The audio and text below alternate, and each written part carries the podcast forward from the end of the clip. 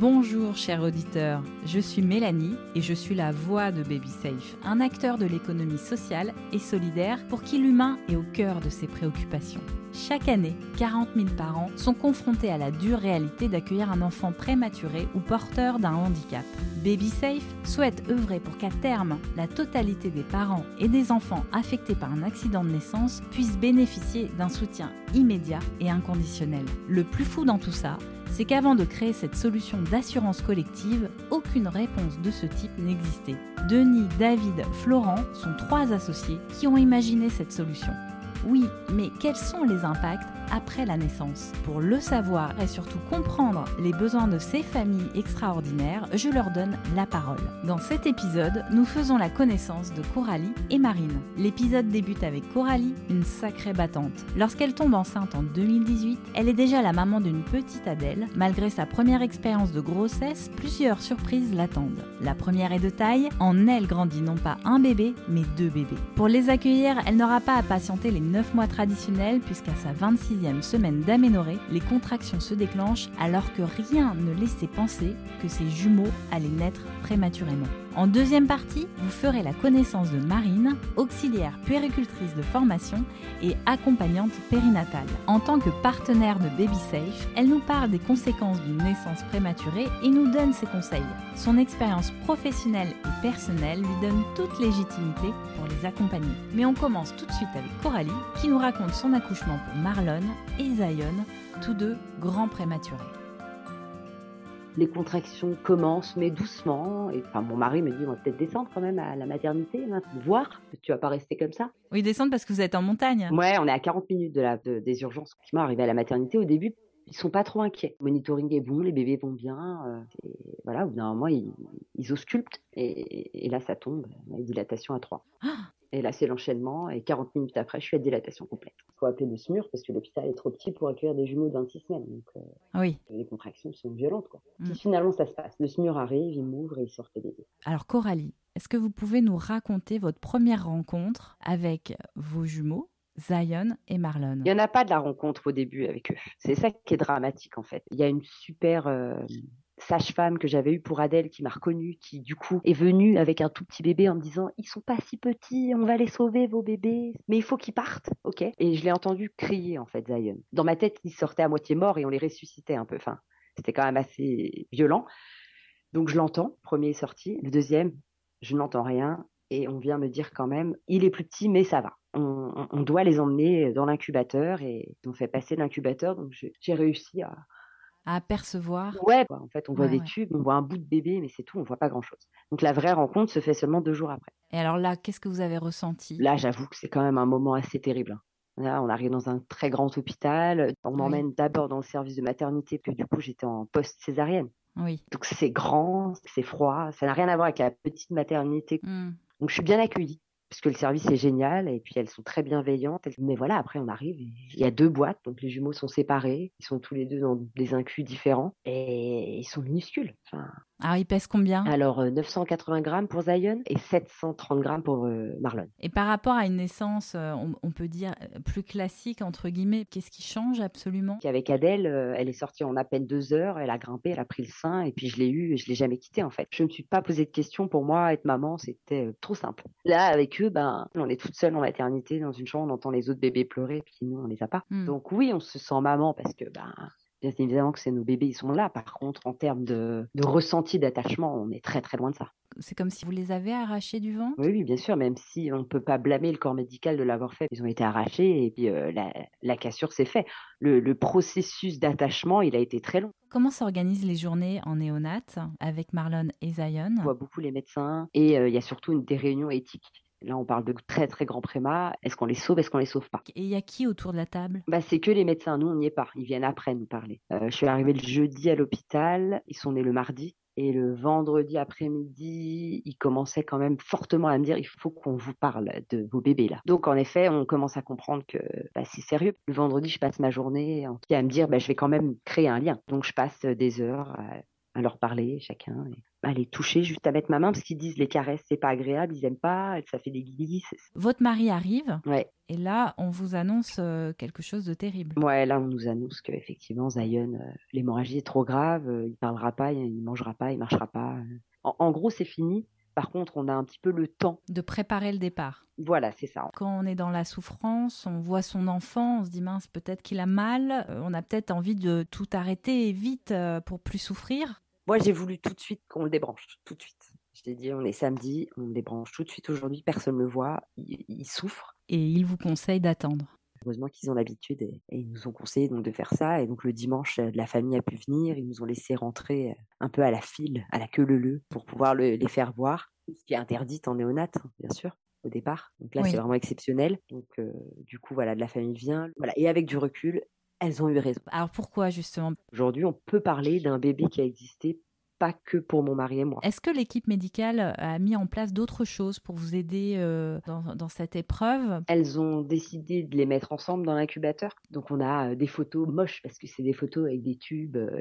voilà, mais on a des photos des deux bébés ensemble où elles ont mis leurs mains euh, l'une sur l'autre. Elles ont fait les empreintes de Zion, les pieds, la main. Ah. Elles ont fait des photos, elles m'ont imprimé. Donc euh, voilà, elles ont gardé euh, petites choses qu'elles ont mis dans une petite boîte pour qu'on puisse récupérer tout ça. Et puis bien sûr, il y a après bah, les livrets du deuil périnatal. Si on veut voir un psychologue, si on veut voir tel ou tel médecin, elles sont géniales. Oui. Est-ce que c'est difficile aujourd'hui de parler de Zion au sein de votre famille? Non, en fait, grâce à Adèle, on en parle tous les jours, quasiment. Donc Marlon entend Zion, Zion, Zion, il sait qui c'est, il sait pas aujourd'hui pourquoi exactement ce qui s'est passé, mais en tout cas, euh, toute la famille entend parler de Zion. Aujourd'hui, Marlon a 4 ans, comment va-t-il?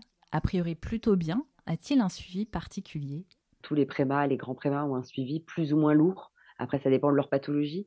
Nous, Marlon, on s'en tire bien parce qu'au final, euh, bah, son cerveau marche, malgré les six neurochirurgies, son cerveau fonctionne, il parle, il comprend, il va à l'école. Et aujourd'hui, le seul euh, handicap qui lui reste, c'est la spasticité. Donc, il ne marche pas seul parce qu'il a une rigidité musculaire qui est due aux lésions neurologiques laissées par mmh, l'hémorragie mmh. quand même. Mais euh, il est marchand. Il marche avec un déambulateur, il marche en se tenant, il fait du vélo, enfin de la drésienne. Mmh. Est-ce que vous auriez un conseil à donner à des mamans qui vivent ce que vous avez vécu? Ma thérapie, ça a été d'en parler. Donc mon conseil, c'est si on n'arrive pas à l'exprimer et à en parler, c'est d'essayer de trouver les bonnes personnes à qui en parler. Pas s'occuper d'un enfant si tout est resté à l'intérieur et qu'on culpabilise, et c'est pas possible. Merci Coralie pour votre témoignage. Du haut de ses 4 ans, Marlon peut être très fier de lui et de ses progrès. J'ai d'ailleurs une très bonne nouvelle à vous partager. Coralie et son mari viennent tout juste d'accueillir un petit Milan, né cette fois la 32e semaine d'aménorrhée. Toute la famille se porte à merveille. Après Coralie, j'ai rencontré Marine, auxiliaire de puériculture et accompagnante périnatale. Accueillir un enfant prématuré n'est pas neutre. En tant que professionnelle partenaire de Baby Safe, elle nous explique les réactions des jeunes parents lors de la première rencontre avec bébé. Alors la première chose, c'est qu'ils n'osent pas le toucher et encore moins leur parler. Très très souvent sur la prématurité, on a des enfants qui sont énormément branchés, il y a énormément de bruit, il y a de la chaleur et alors les toucher ou, faire euh, euh, les soins euh, à nos côtés, c'est vrai que c'est un peu plus compliqué également pour les parents de, de trouver leur place tout simplement. La grossesse dure 9 mois en théorie, c'est pour cette raison qu'il est parfois difficile de s'approprier son rôle de père ou de mère dans le cas d'un accouchement prématuré. La grossesse permet de se préparer mentalement au rôle de parent? C'est vrai que euh, on se rend compte que neuf mois euh, c'est long et euh, on s'apprivoise un nouveau corps. Les premiers coups arrivent, les premiers échanges arrivent et c'est vrai qu'on on a l'impression vraiment que qu'on leur a volé ce dernier trimestre pour se préparer, pour réaliser aussi. Des, des fois, certaines mamans réalisent seulement qu'elles viennent d'être enceintes et là, elles doivent réaliser que le bébé est là. Hmm. Et des fois, quand euh, on arrive à 6 ou 7 mois, euh, c'est pas vraiment la même chose et euh, il y a trois mois en moins qui sont énormes. La dernière écho où on fait la, le, le check-up complet euh, pour se réaliser encore plus la tête du bébé, on, voit plein plein de choses. Et puis c'est vrai que le dernier trimestre, c'est là où on prépare euh, l'arrivée, euh, en gros, la valise de maternité, la petite chambre, tout ça. On a le temps de, de, de, se dire, ben je vais faire ça, ça et ça, les petits faire-part de naissance et tout. Et quand on est au deuxième trimestre, ben tout ça souvent n'est pas fait et on se dit, mince, je vais accoucher et ben j'ai pas ça.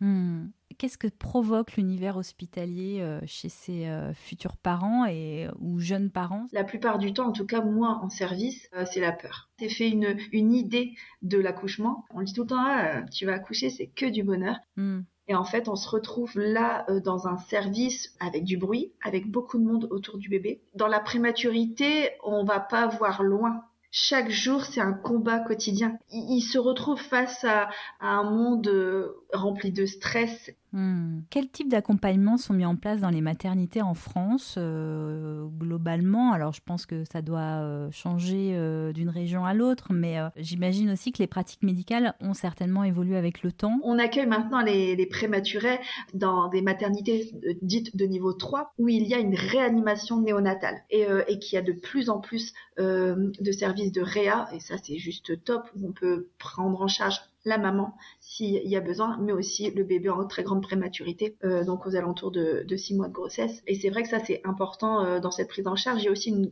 prise en charge et une évolution au niveau euh, psychologique. Il y a vraiment des services de psy où dès que dès que le bébé est né, souvent on nous envoie euh, des psychologues dans les chambres euh, au besoin. Et encore une fois, selon les hôpitaux, selon les cliniques, il y a des, choses qui vont être mises en place ou pas, malheureusement. Mais c'est vrai que plus souvent, euh, on a vraiment un accompagnement important qui, qui peut être fait et on a des personnes qui travaillent dans ces services euh, de réa et de, néon, de néonat qui sont dévouées et qui adorent leur métier et qui font mmh. ça avec passion parce qu'il faut de la passion, il faut de la patience et, ah oui. et énormément de de, soutien pour les parents. Oui, d'ailleurs, dans le témoignage, euh, elle en parle, ça, de, des petites phrases, des petites attentions, des photos prises. Euh, des, euh, voilà, on humanise le bébé, hein, il n'est pas juste. Exactement, on le nomme, on le nomme dans le service, bienvenue, mm. voilà, il va avoir le petit prénom qui va être écrit, on va proposer des photos, on va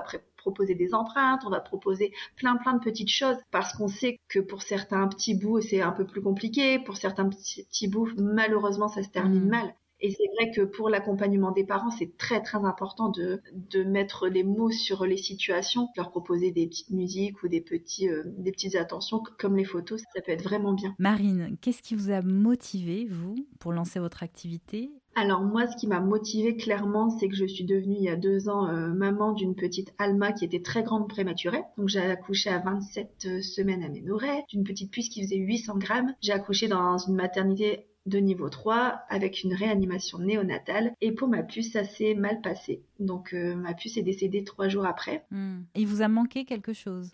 L'accompagnement du moment où ma puce était là était génial. Mais c'est vrai que une fois que ma puce était, était décédée et que moi je suis restée à la maternité, j'ai un peu été euh, livrée à moi-même et émotionnellement ça a été très compliqué pour moi pour le papa d'Alma. Et moi, mon petit niveau d'auxiliaire de puriculture, je me suis dit, mais euh, c'est pas normal que qu'on soit pas accompagné.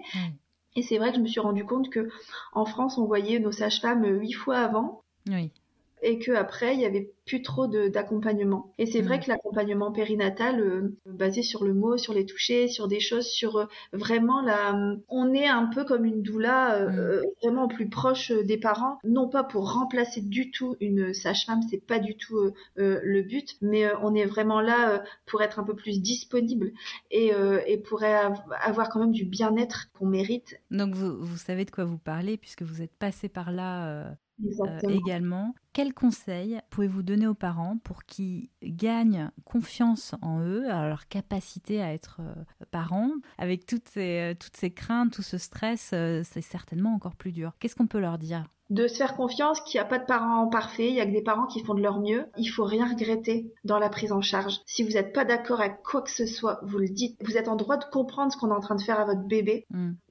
ça, on pourra pas revenir en arrière malheureusement de, cette prise en charge et de, prendre son temps.